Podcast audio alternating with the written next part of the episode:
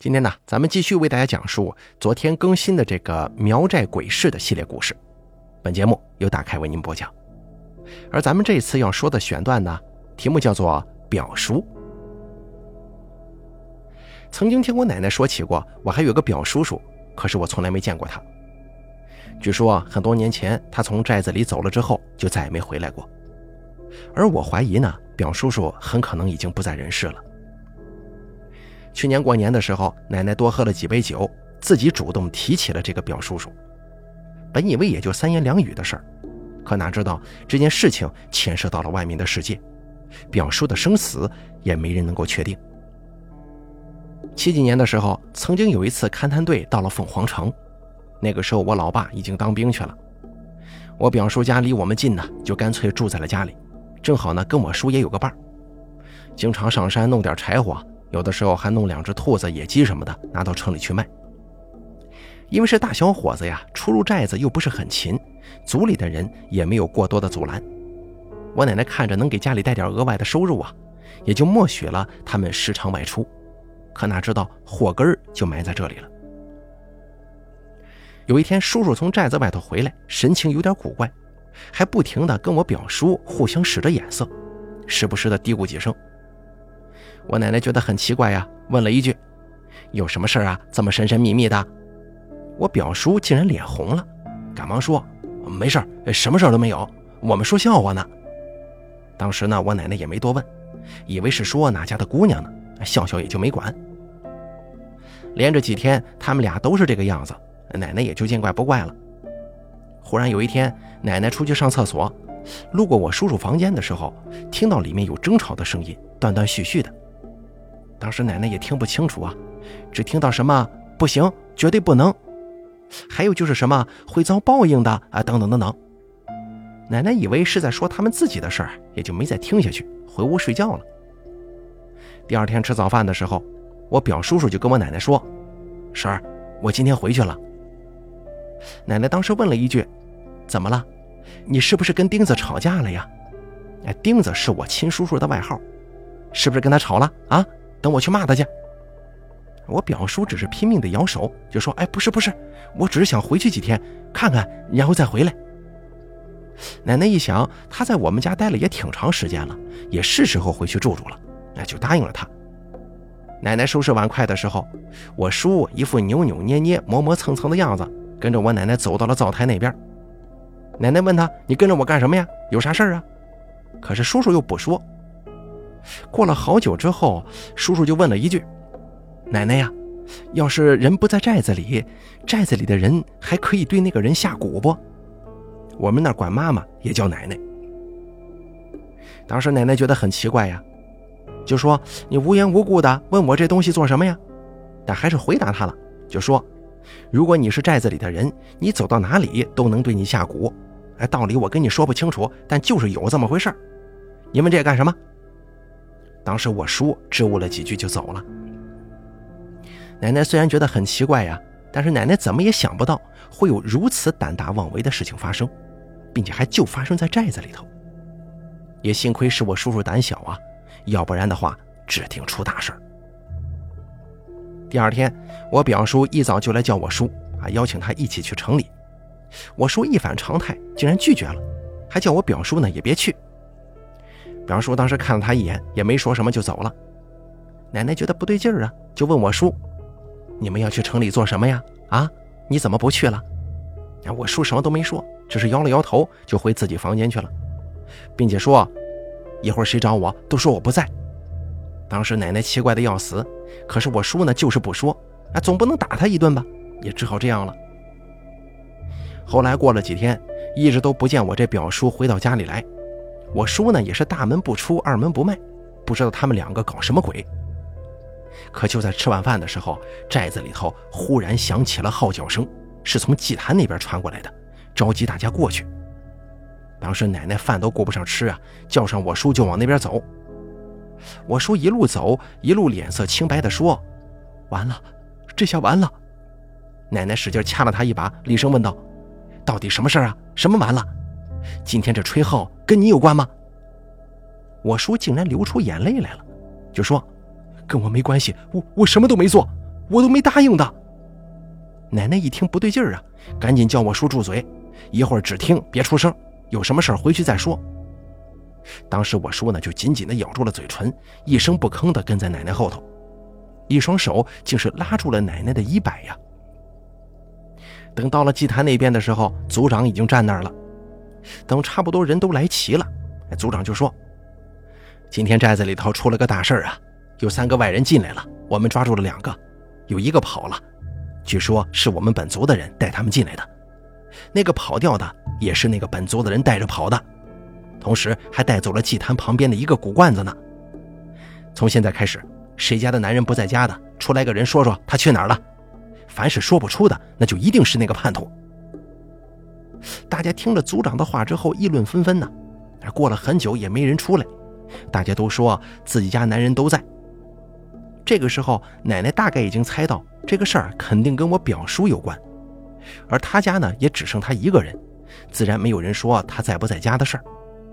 而我奶奶肯定不会去说呀，只好装迷糊。后来族长又说话了：“没人站出来是吧？就算没人出来，我也能知道是谁。寨子里总共就那么些人，我让猜王不谈，明天我就能知道到底是谁吃了雄心豹子胆了。行，现在你们都回去吧。”明天这个时候再过来看处决这两个外来者。当时奶奶就拉着我叔回家去了。一到家之后，奶奶关了门，喝问我叔叔：“钉子，你老实说，这个事儿跟你有没有关系？跟毛牙祭有没有关系啊？”我奶奶口中说的这个毛牙祭，就是我那表叔的名字，并且奶奶还问：“这到底怎么回事？你快说。”当时我叔哭丧着脸就说。这事跟我没关系，都是毛牙祭贪心，现在惹祸了，怎么办呢？说着说着竟然哭了。奶奶一着急，上脸就是一巴掌啊！你哭什么哭啊？啊，生怕别人不知道是吧？快点说，事情到底怎么回事？当时我叔抽打了几下，就说：“那天我跟毛牙祭到城里去卖柴火，中午的时候就在摊子上喝凉水。”刚好旁边坐了几个穿黄衣服的人，在问老板说：“旁边是不是有个寨子？寨子的人会巫术什么的？”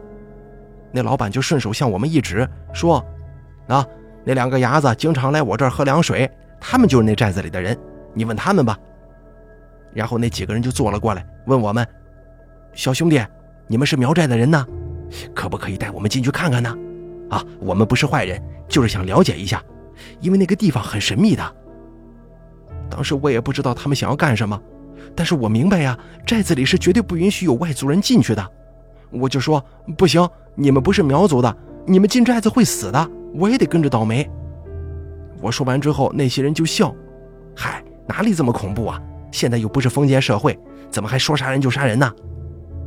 我也不知道什么是封建社会，我只知道他们真的会死。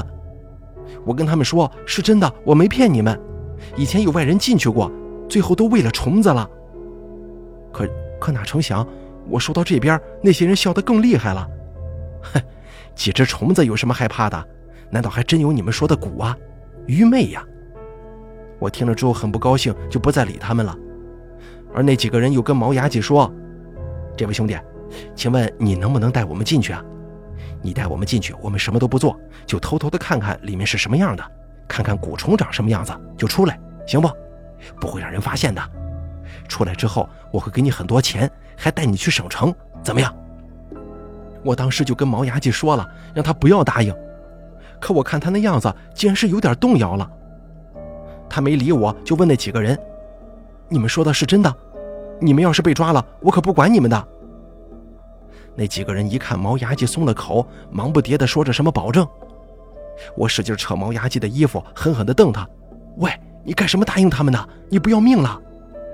毛牙祭可能也是有点怕，当场没答应他们。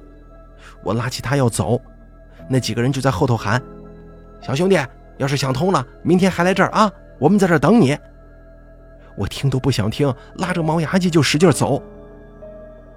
毛牙姐回来之后，老是动员我跟他一块儿，还跟我说他爸爸没死的时候跟他说过省城，说是个可漂亮、可繁华的地方，什么都有。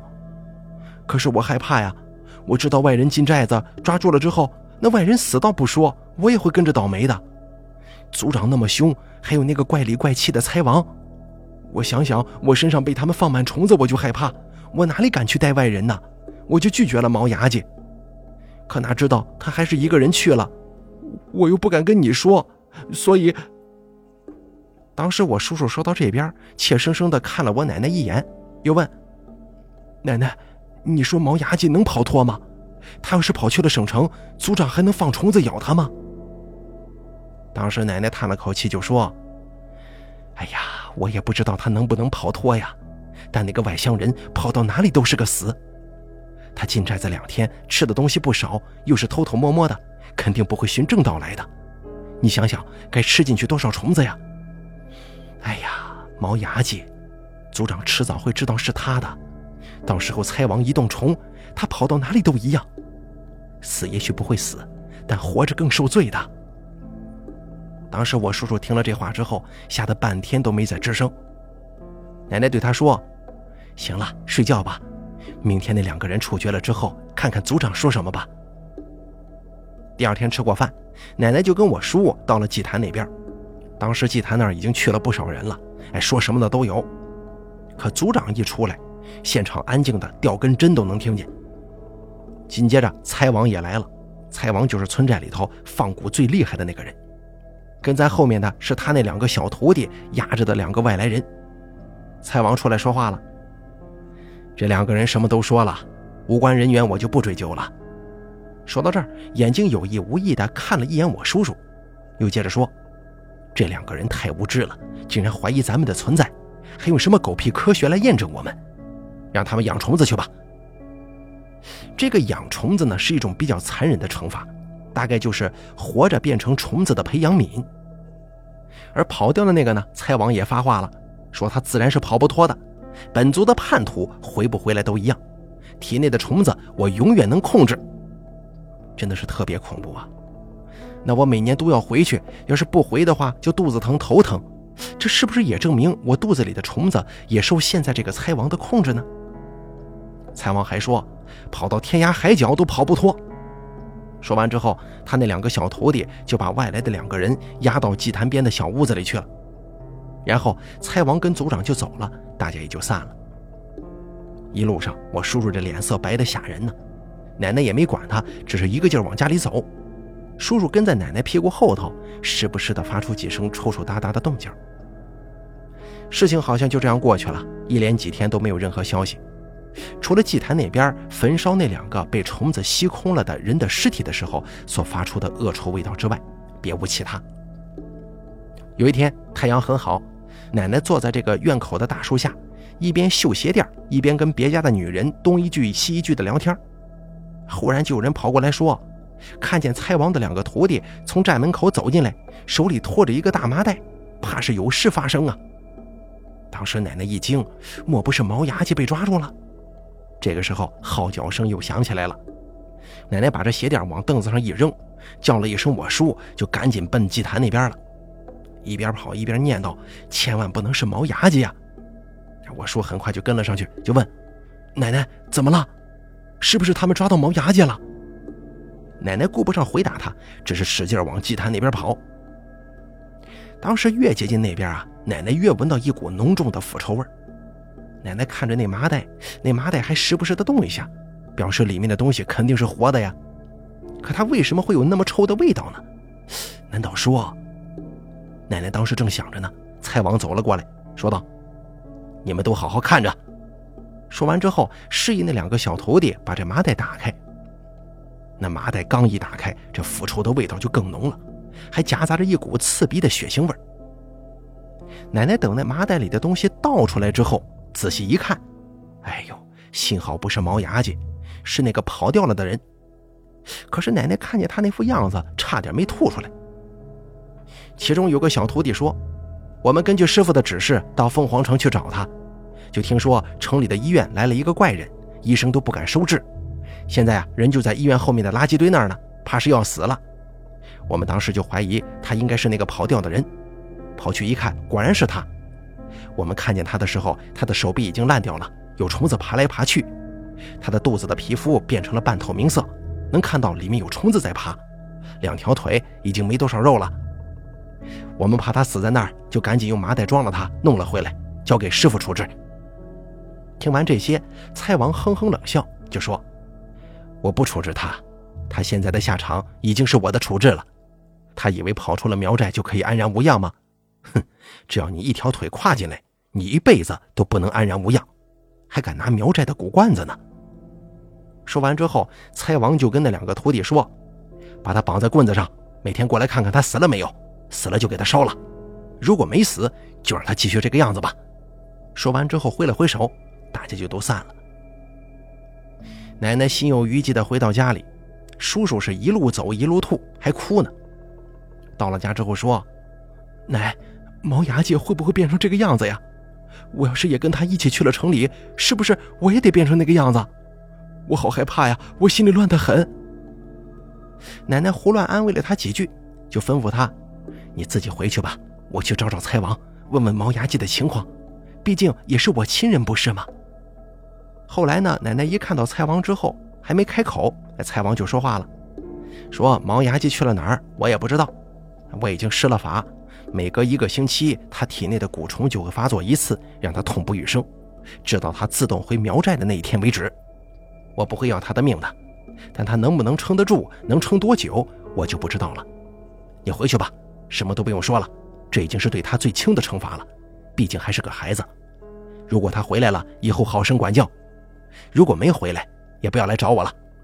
说完，挥了挥手，就打发我奶奶走了。当时这故事，奶奶说到这边的时候，哭出来了。她说，一直到现在，她都不知道毛牙姐的生死。那件事情发生后的第二年，叔叔也当兵去了，而这件事儿就只有他自己一个人面对和承担了。